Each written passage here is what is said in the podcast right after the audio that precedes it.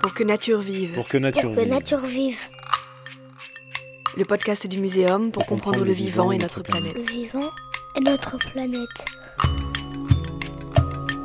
Aujourd'hui, vraiment, on ne peut pas dire qu'on ne peut pas agir. Chaque année, plus d'une dizaine de millions d'hectares de forêts disparaissent. Chaque année, il y a des. Les chimpanzés, les orang-outans peuvent servir à faire des selfies, euh, pour amuser, attirer euh, les touristes. Un ours Donc, polaire ou un orque sont les animaux les plus pollués au monde. Chaque année, nos transports aériens augmentent. Chaque année, notre production de viande augmente. Les anciens sont un trésor de l'humanité. Ce qui fait notre bonheur, c'est les microbes. Et on s'en aperçoit quand ce bonheur, la santé, nous Je quitte. pense que le fait d'avoir une reconnexion à la nature passe par le plaisir, par l'amour.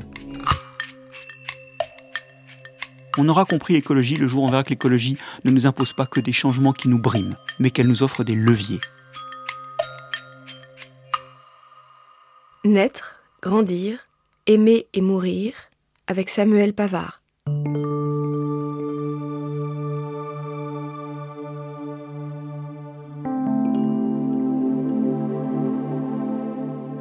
Vous avez déjà sans doute vu ces vidéos où il faut quelques minutes à peine au sortir du ventre de sa mère pour qu'un poulain ou un mouton sache marcher. Pour les humains, marcher prend beaucoup, beaucoup plus de temps. Marcher, mais aussi tout le reste, puisqu'il nous faut en moyenne 15 ans pour être autonome contre quelques semaines à quelques mois chez beaucoup d'autres animaux. Cette éducation obligatoire à rallonge tient à la taille de notre cerveau qui a de nombreuses conséquences sur notre manière de faire famille. Contrairement à l'écrasante majorité des animaux, nous ne déléguons pas aux seules mères l'éducation des enfants, mais nous avons toujours eu besoin des grands-parents. Alors, vive les différentes tribus et vive les anciens. C'est d'ailleurs ce que va nous raconter Samuel Pavard. Vous êtes biodémographe, maître de conférence au Muséum national d'histoire naturelle et vous êtes notre invité. Bonjour Samuel. Bonjour. Alors nous autres humains, nous sommes des animaux. Nous naissons, grandissons et devenons adultes. Lorsque nous nous reproduisons, nous transmettons nos gènes aux générations suivantes et finalement, nous sommes voués à rencontrer la mort. Mais plus précisément, nous sommes des mammifères. Et qu'est-ce que l'histoire naturelle nous apprend sur notre cycle de vie? Alors effectivement, tout d'abord, nous sommes des mammifères. Et en tant que mammifères, nous sommes une espèce à croissance déterminée, itéropare et sénescente. Alors ce sont des mots savants, qu'est-ce que ça veut dire? Ça veut dire que l'on naît, puis que l'on grandit, on grandit, on grandit, puis nous atteignons la maturité sexuelle, et vers cet âge, nous cessons de grandir. Donc on dit que nous sommes une espèce à croissance déterminée. Puis si nous avons assez de chance hein, de survivre, nous pouvons potentiellement nous reproduire plusieurs fois au cours de notre vie. Donc on dit que nous sommes une espèce itéropare. Et passé les premiers âges adultes, la mortalité commence à augmenter avec l'âge. C'est-à-dire que plus nous devenons vieux, plus nous risquons de mourir. Et on dit que nous sommes une espèce sénescente. Alors ça c'est important parce que les mammifères sont le seul ordre avec les oiseaux où toutes les espèces sont à croissance déterminée, itéropare et sénescente. Alors ça peut paraître une évidence, et pourtant ça ne l'est pas. Il y a plein d'autres espèces, par exemple chez les reptiles, chez les amphibiens, les mollusques, les poissons, beaucoup chez les plantes, où il y a beaucoup d'espèces qui sont à croissance indéterminée. C'est-à-dire que les juvéniles, ils grandissent, grandissent, grandissent, atteignent la maturité sexuelle, deviennent adultes, puis ils continuent à grandir, grandir, grandir toute leur vie. Ce sont des espèces à croissance indéterminée. Pensez par exemple aux grands serpents comme l'anaconda. À la maturité sexuelle, une femelle mesure environ 3 mètres, alors que les individus les plus gros peuvent mesurer jusqu'à plus de 9 mètres. Donc les, individus peuvent tripler de taille à l'âge adulte. Donc chez ces espèces, ce sont aussi les individus les plus vieux qui sont les plus gros. Et en plus, chez ces espèces, contrairement à nous, la mortalité continue à diminuer aux âges adultes, c'est-à-dire que plus ils sont vieux, mieux ils survivent. Ce sont donc des espèces où il n'y a pas de sénescence et on ne sait pas très bien si finalement, euh, chez ces espèces, ils se font rattraper par la sénescence aux très grands âges. Pensez par exemple qu'on a retrouvé récemment un requin du Groenland qui pouvait avoir plus de 400 ans. Donc j'ai regardé un peu et il serait né euh, du temps de Louis XIII. Et il y a aussi des espèces qui, elles, sont à l'extrême inverse, qui, elles, ne se reproduisent qu'une seule fois. Alors là, ce sont des espèces où il n'y a pas de sénescence, puisque du coup, elles se reproduisent qu'une seule fois. La mortalité n'a pas le temps d'augmenter avec l'âge, puisque à la reproduction, ils meurent. Pensez par exemple au saumon du Pacifique, hein, ils grandissent dans la mer, puis lorsqu'ils ont atteint une taille suffisamment grande, ils remontent le cours des rivières, se reproduisent massivement et meurent. Et des espèces comme celle-ci, qui se reproduisent qu'une seule fois, bah, il y en a plein dès qu'on sort des mammifères et des oiseaux. Et donc le seul fait que nous soyons des mammifères, on voit bien que ça structure déjà énormément le cycle de vie des humains.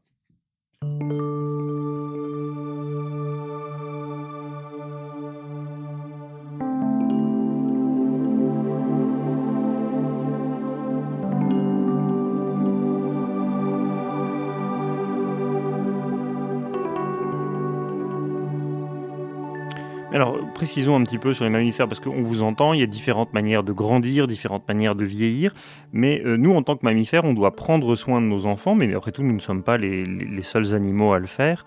Donc, qu'est-ce qui nous caractérise vraiment en tant que mammifères? Alors, il est vrai que chez toutes les espèces de mammifères, mais aussi on le notera euh, chez toutes les espèces d'oiseaux, les nouveau-nés doivent recevoir des soins pour grandir, se développer et survivre. Alors, dans de nombreux autres ordres, par exemple chez les amphibiens, même les insectes, euh, les mollusques, euh, les poissons, il y a un investissement potentiel des parents après la naissance des enfants. Ce qui caractérise les oiseaux et les mammifères, c'est que toutes les espèces doivent prodiguer ces soins. C'est-à-dire qu'un petit mammifère dont personne ne s'occupera à la naissance, il meurt.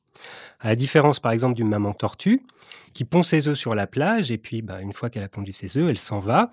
Et les juvéniles, après l'éclosion, il faut bien qu'ils se débrouillent tout seuls. Alors, chez les mammifères, évidemment, les juvéniles doivent être allaités. Donc euh, c'est une évidence, mais du coup les mères sont les premiers acteurs de cet investissement après la naissance vis-à-vis des juvéniles. Mais il y en a quand même beaucoup d'autres où le père s'occupe également beaucoup des enfants.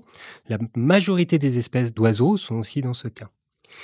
Et puis il y a des espèces où les frères et sœurs plus âgés peuvent aussi aider, ce qui leur permet au passage d'apprendre à s'occuper des juvéniles et qui leur facilite l'accès à la reproduction, car après, ils peuvent montrer à leurs futurs partenaires qu'ils savent bien s'occuper des enfants, et donc ça leur facilite l'accès à leurs partenaires. Et puis, il y a enfin euh, des espèces, par exemple chez les orques, hein, les grands-mères s'occupent aussi de leurs petits-enfants. Alors, une fois ou deux, vous avez dit enfants et petits-enfants, mais la plupart du temps, vous dites euh, juvéniles. Pour les enfants qui nous écoutent, ils sont des juvéniles, on est d'accord? Voilà, juvénile, c'est un peu le mot savant pour parler des enfants qui ne sont pas encore autonomes. Alors revenons aux humains, euh, pour préciser encore un petit peu, parce que quand je dis qu'on est des mammifères, c'est encore euh, un peu euh, en haute strate, mais si on redescend, on est des primates. Et qu'est-ce qui différencie le cycle de vie des primates de celui des autres mammifères et celui de l'humain des autres primates? Alors, le cycle de vie des primates est en effet un peu particulier par rapport aux autres mammifères, c'est-à-dire que tout est plus long chez les primates. tout prend plus de temps. Pour le mettre en évidence, euh, en écologie, il faut contrôler pour la taille de l'espèce.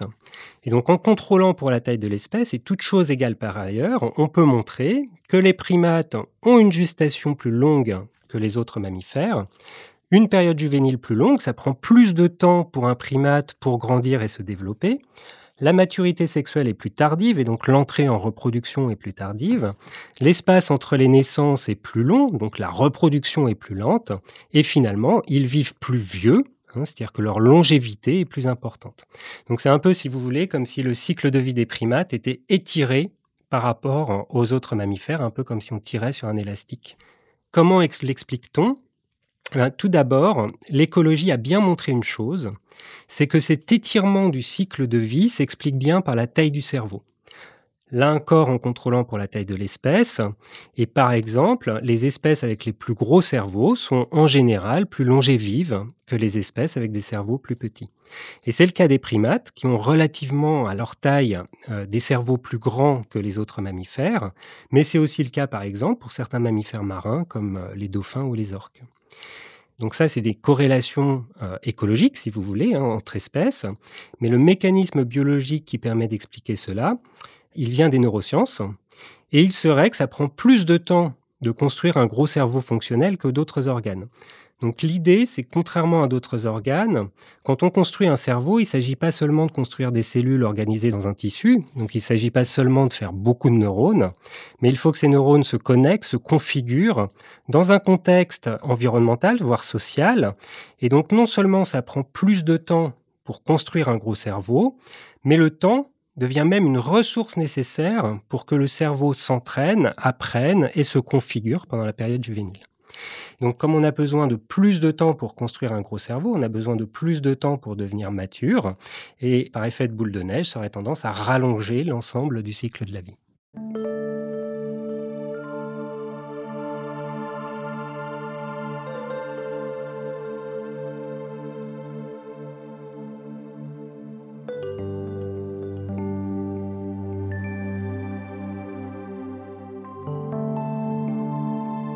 Alors merci pour ce cours euh, sur le ralentissement lié au cerveau, mais là on a, beaucoup parlé des primates, mais, mais quid des humains dans tout ça? Alors les humains, ce sont effectivement des primates un peu particuliers. Donc on a vu que ce sont des mammifères, donc nous sommes bien en croissance déterminée, hétéropare et sénescent. Nous sommes bien des primates, donc on a un cycle étiré par rapport aux autres mammifères. Et comme nous avons un très très gros cerveau, notre cycle de vie est encore plus étiré que chez les autres primates. En d'autres termes, tout est encore plus lent chez l'humain que chez les autres primates. Et ce, sauf pour un trait fondamental, la reproduction, qui, elle, au contraire, est extrêmement rapide. Alors d'abord, si on regarde un peu plus près, on a dit que notre cycle de vie est très étiré. Donc ça veut dire que euh, on a effectivement une période juvénile qui est très très longue, ça prend beaucoup de temps pour un petit humain pour devenir adulte et on vit très très longtemps. Pensez à notre euh, record woman de longévité, Jeanne Calment, qui a vécu jusqu'à 122 ans. Et contrairement à ce que l'on pense, on peut vivre aussi relativement vieux dans des populations non industrialisées si on échappe à la mortalité juvénile. Alors ça, c'est important. C'est-à-dire que si on survit jusqu'à l'âge adulte, grosso modo, un jeune adulte dans une population en absence de médecine moderne aura quand même aux environs 3 chances sur 4 de survivre jusqu'à 50-60 ans et donc de mourir au-delà de 50 ans, entre 50 et 80 ans, disons. Ce qui est déjà très très vieux pour un primate de notre taille. Donc notre cycle de vie est encore plus étiré que celui des autres primates, sauf pour la reproduction, qui elle, au contraire, est intense et concentrée sur une période de reproduction très courte, écrasée d'une part entre une période juvénile très longue, donc une entrée en reproduction très tardive, et d'autre part terminée de façon abrupte par la cessation de la reproduction chez les femmes entre 45 et 50 ans avec la ménopause. Et en plus, sur cette période très courte, les femmes sont physiologiquement capables de mettre au monde beaucoup d'enfants. Alors on pourrait dire, si vous me passez l'expression, que les femmes humaines sont euh, d'excellentes reproductrices. Alors, on peut montrer ceci en regardant l'intervalle entre les naissances. L'intervalle entre les naissances dans les populations humaines varie beaucoup entre les populations en fonction de très nombreux facteurs. Mais on peut estimer, là encore en absence de médecine moderne et de contraception, que l'intervalle entre les naissances moyens est d'environ 3 ans chez l'humain. À prendre avec beaucoup de pincettes parce qu'il y a beaucoup de variations entre les populations et entre les individus. Mais ça, c'est à comparer avec l'intervalle entre les naissances chez le chimpanzé, qui est plutôt de 5 à 6 ans, ou celui de l'orang-outan, qui est plutôt proche de 7-8 ans. Donc on voit bien qu'on a un rythme de reproduction beaucoup plus rapide et que les femmes humaines sont physiologiquement capables de mettre au monde beaucoup d'enfants sur une période reproductive très courte. Alors, il existe une métrique que nous utilisons beaucoup en démographie, qui est le taux de fécondité totale, et qui simplement est le nombre moyen d'enfants mis au monde par des femmes qui ont survécu jusqu'à 50 ans, et donc qui ont achevé leur vie reproductive. Eh bien, dans la population préindustrielle du Québec ancien, ce sont les, premiers colons français qui sont venus coloniser la Nouvelle-France hein, au, au 17-18e siècle, eh on a montré que ce taux était supérieur à 11. Alors c'est un cas un peu particulier, mais du coup, dans cette population, les femmes survivantes à 50 ans avaient, en moyenne, mis au monde 11 enfants au cours de leur vie sur une période reproductive qui était aux environs de 20 à 45 ans, donc quasiment un enfant tous les deux ans. Oui, donc effectivement, comme vous nous le montrez, les, humains sont d'excellents euh, reproducteurs et ils font un usage intensif de ces capacités. Et avec en plus de cela une spécificité assez unique, c'est que nous, nous recommençons à engendrer de nouveaux enfants alors que les précédents ne sont pas autonomes. Et de ce point de vue, nous, nous différons des chimpanzés. Et en quoi cette différence influe-t-il sur nos, nos vies ultérieures? Alors effectivement, c'est une différence euh, vraiment fondamentale du cycle de vie humain par rapport aux autres primates et très probablement, à ma connaissance, par rapport à la quasi-majorité des autres espèces. C'est que parce qu'on a cette période juvénile qui est très longue, et que l'espacement entre les naissances est très court, mais il existe nécessairement un chevauchement entre les naissances et les adultes humains doivent s'occuper en même temps de plusieurs enfants d'âge différents. Donc si vous voulez, une femelle chimpanzé, elle va mettre au monde son premier enfant, puis elle va s'en occuper 4-5 ans, et c'est seulement quand cet enfant sera complètement autonome qu'elle va se reproduire à nouveau. À l'inverse, si vous prenez une femme humaine de 35 ans, et qui se serait reproduit en moyenne tous les 3 ans, eh bien, potentiellement, elle peut avoir en même temps un nouveau-né, un enfant de 3 ans, un enfant de 6 ans, un de 9, un de 12 et même un adolescent de 15 ans. Et ça, c'est très important parce que, en caricaturant un petit peu, ça veut dire que nous sommes une espèce qui met au monde beaucoup d'enfants, dont il faut beaucoup s'occuper, pendant longtemps et tous en même temps.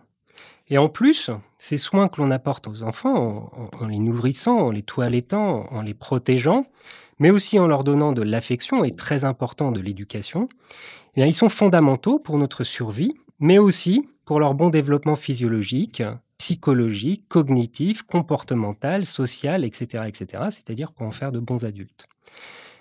Et en conséquence de quoi, il est très difficile d'imaginer que dans notre espèce, les femmes seules soient en mesure d'assurer l'ensemble de ces soins à des multiples enfants en même temps. Et ça, c'est important parce que ça veut dire que les femmes n'élèvent pas seules les enfants dans notre espèce, mais au sein de réseaux familiaux et communautaires qui sont très variables entre les populations, mais qui existent partout. Et du coup, c'est la meilleure preuve que l'on a de l'évolution conjointe de notre cycle de vie avec les structures sociales et familiales dans notre espèce. Et donc, pour aller encore plus loin, une évolution conjointe entre notre biologie, comment on grandit, comment on se reproduit, comment on vieillit, nos capacités cognitives, langagières, sociales, etc., etc., dont découlent nos structures familiales et sociales.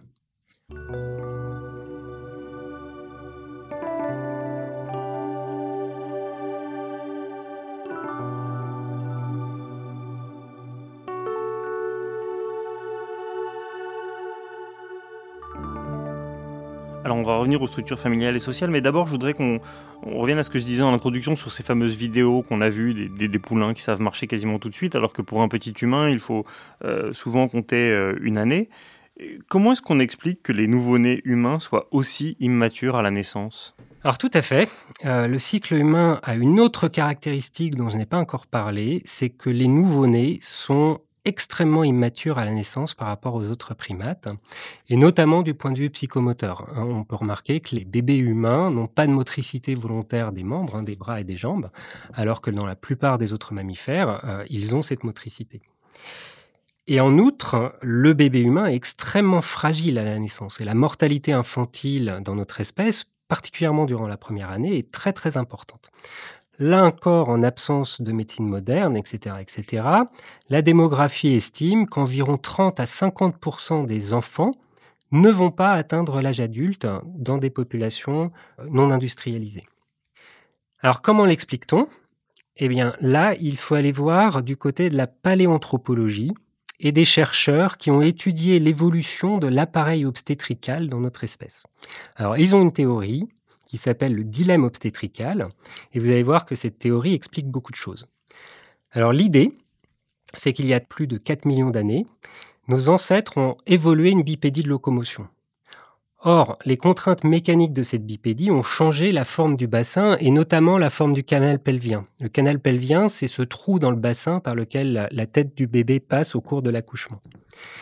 Alors les choses se sont certainement pas trop mal passées pendant plusieurs millions d'années car notre cerveau a augmenté en taille lentement et au même rythme que le reste du corps et donc au même rythme que le bassin. En revanche, il y a 1,5 millions d'années, on observe une accélération très rapide du volume de notre cerveau. Hein. C'est très bien démontré par la paléanthropologie. Et là, il s'est passé euh, quelque chose qu'on appelle le dilemme obstétrical, qui est comment faire passer un cerveau de nouveau-né de plus en plus gros par un canal pelvien très resserré. Et derrière hein, ce problème mécanique euh, très prosaïque, hein, il y a un compromis démographique entre la survie de la mère et celle de l'enfant.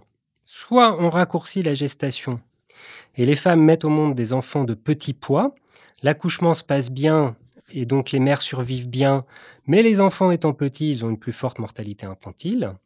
Soit au contraire, on allonge la gestation, donc les enfants sont de plus gros poids à la naissance, donc ils survivent mieux, mais en revanche, l'accouchement devient difficile pour les mères et la mortalité des mères augmente.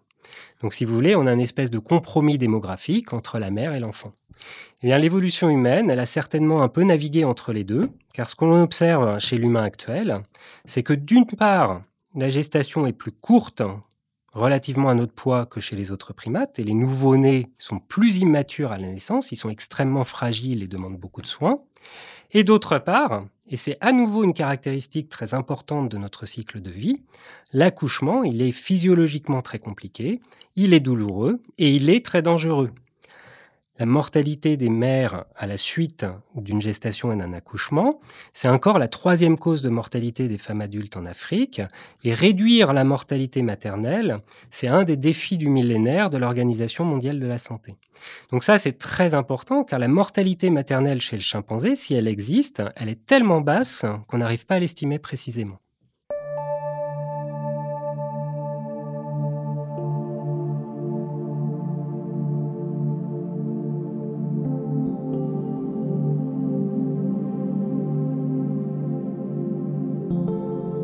Même quand les mères ne meurent pas en couche, les enfants humains ne peuvent pas survivre sans être gardés.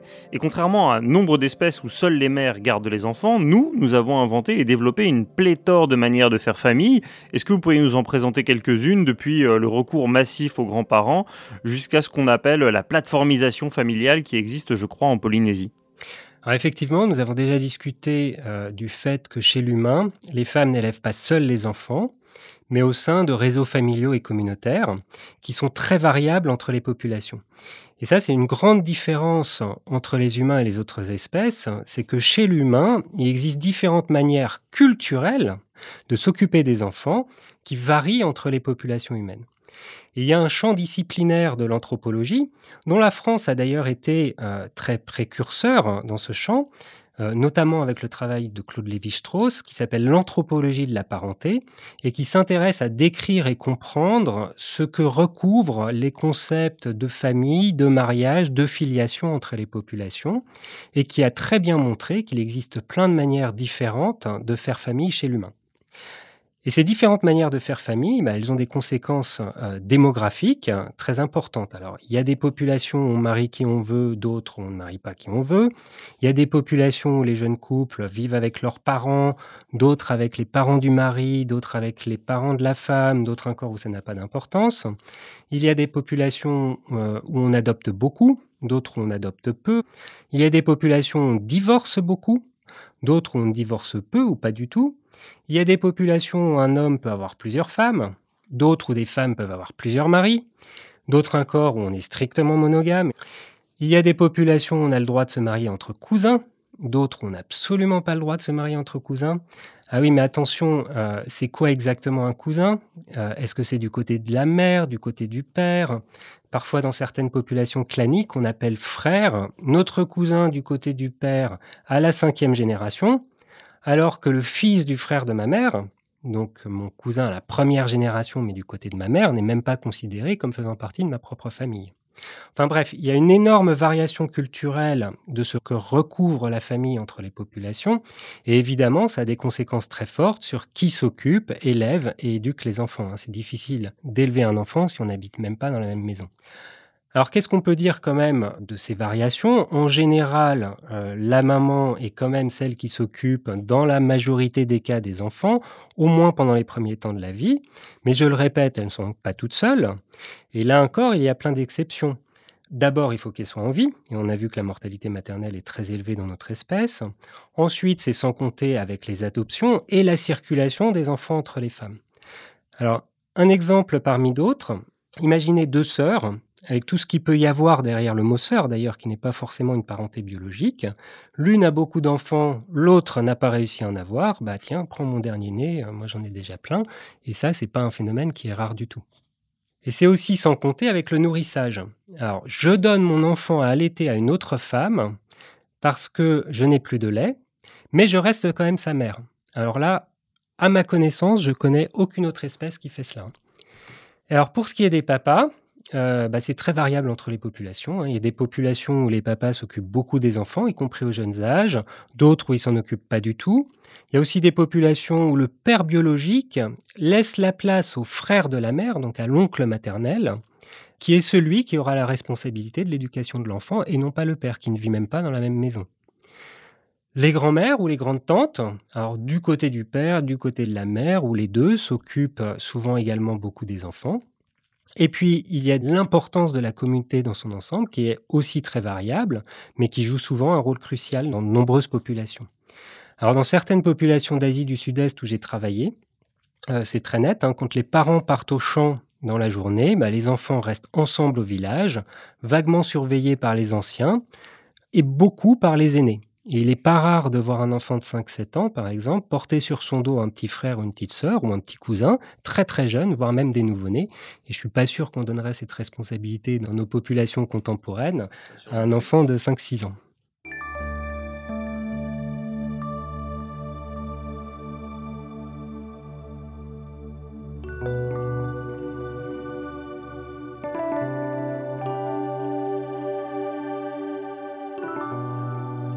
En France, on a eu un certain nombre de débats bioéthiques euh, ces dernières années où on a souvent entendu, pas du côté de la communauté scientifique, mais plutôt du côté des militants, que euh, faire famille, c'était transmettre ses gènes. Euh, l'homme de science que vous êtes, ça doit un peu vous heurter de limiter ça à transmettre ses gènes?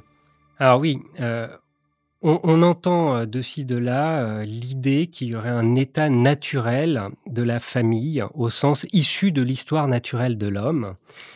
Et pour parler clairement, hein, qu'une famille, ce serait un papa et une maman. Et bien ça, c'est parfaitement inexact. Hein. Nous en avons discuté et ça a été très bien déconstruit par l'anthropologie de la parenté depuis très longtemps. Hein. la mère, c'est oui, mais ça dépend. Euh, le papa, c'est si on veut bien. Et dans tous les cas, ils ne sont absolument pas seuls. Euh, les enfants circulent souvent entre les familles. Il y a une grande différence entre parenté biologique et sociale dans les populations humaines.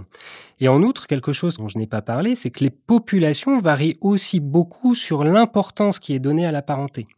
Donc toutes les populations ont plus ou moins une norme sociale déclarée concernant la parenté, mais chez certaines, on la suit de façon très stricte. C'est comme ça la famille et c'est pas autrement. Alors que dans d'autres, bah, il y a une norme sociale qui est une espèce de fil conducteur, mais on s'arrange un peu comme on veut autour de celle-ci. Donc il n'y a pas de famille naturelle chez l'humain, et non seulement c'est inexact, mais le propre de l'homme ici, c'est pas d'avoir une famille naturelle, mais au contraire de constamment réinventer ce que recouvre la famille et la filiation dans ces sociétés. C'est ça qui est humain, c'est de pouvoir le choisir et de pouvoir le construire ensemble.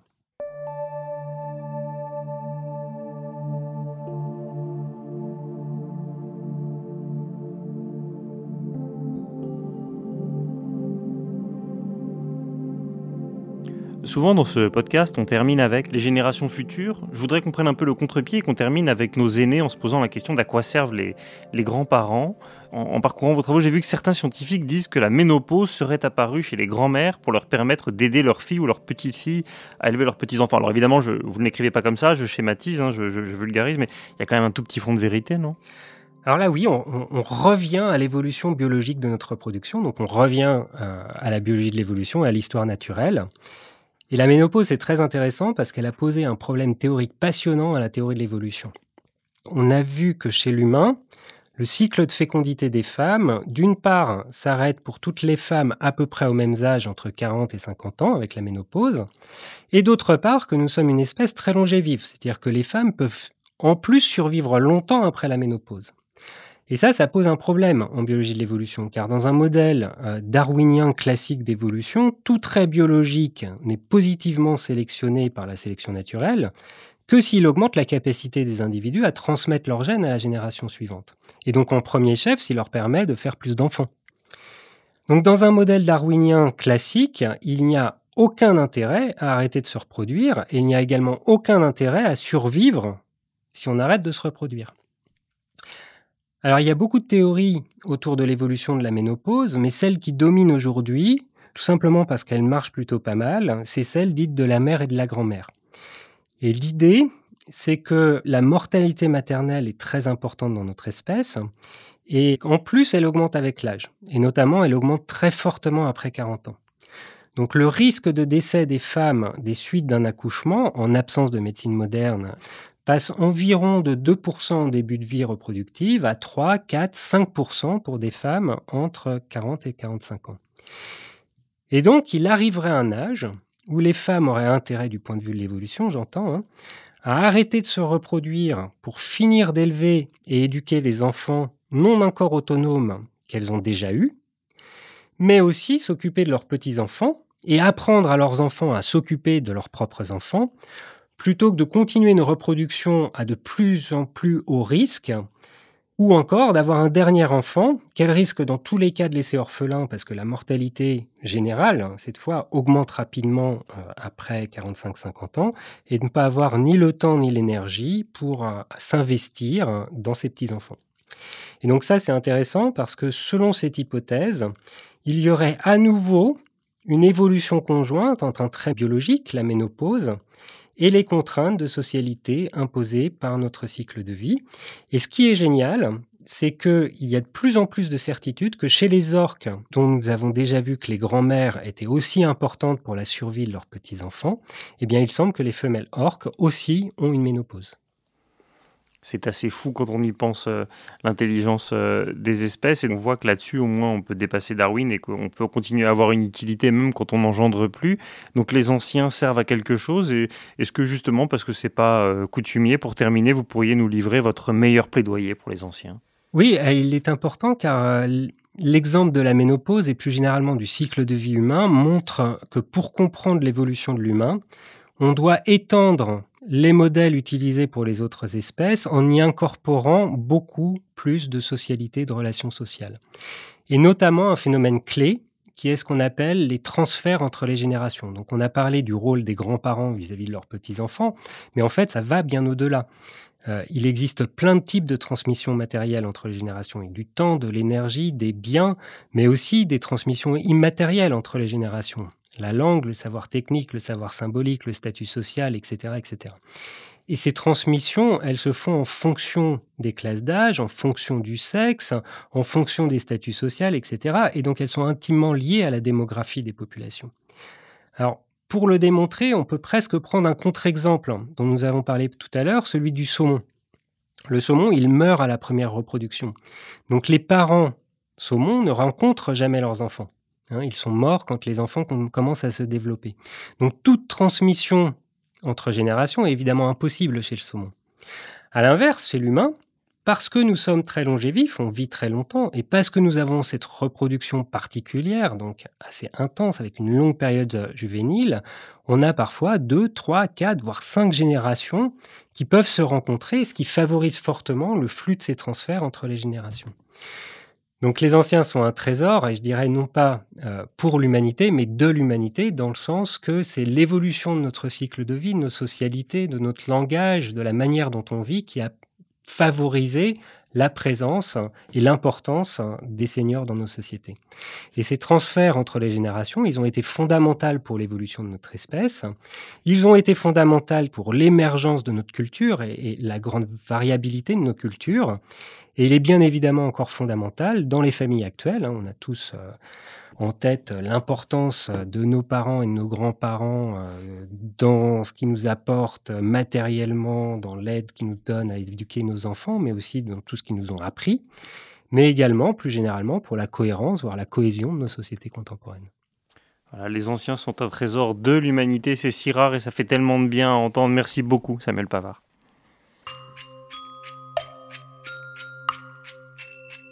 Dans cet épisode, vous venez d'écouter Samuel Pavard, biodémographe, maître de conférence du Muséum national d'histoire naturelle, interviewé par Vincent Hédin. Pour que nature vive. Un podcast produit par le Muséum national d'histoire naturelle et création collective, en partenariat avec le ministère de la Transition écologique et le ministère de l'Enseignement supérieur, de la Recherche et de l'Innovation. Pour la réédition du livre Avant que nature meure de Jean Dorst, Robert Barbeau, professeur au Muséum, a écrit une postface intitulée Pour que nature vive, qui a inspiré le titre de ce podcast.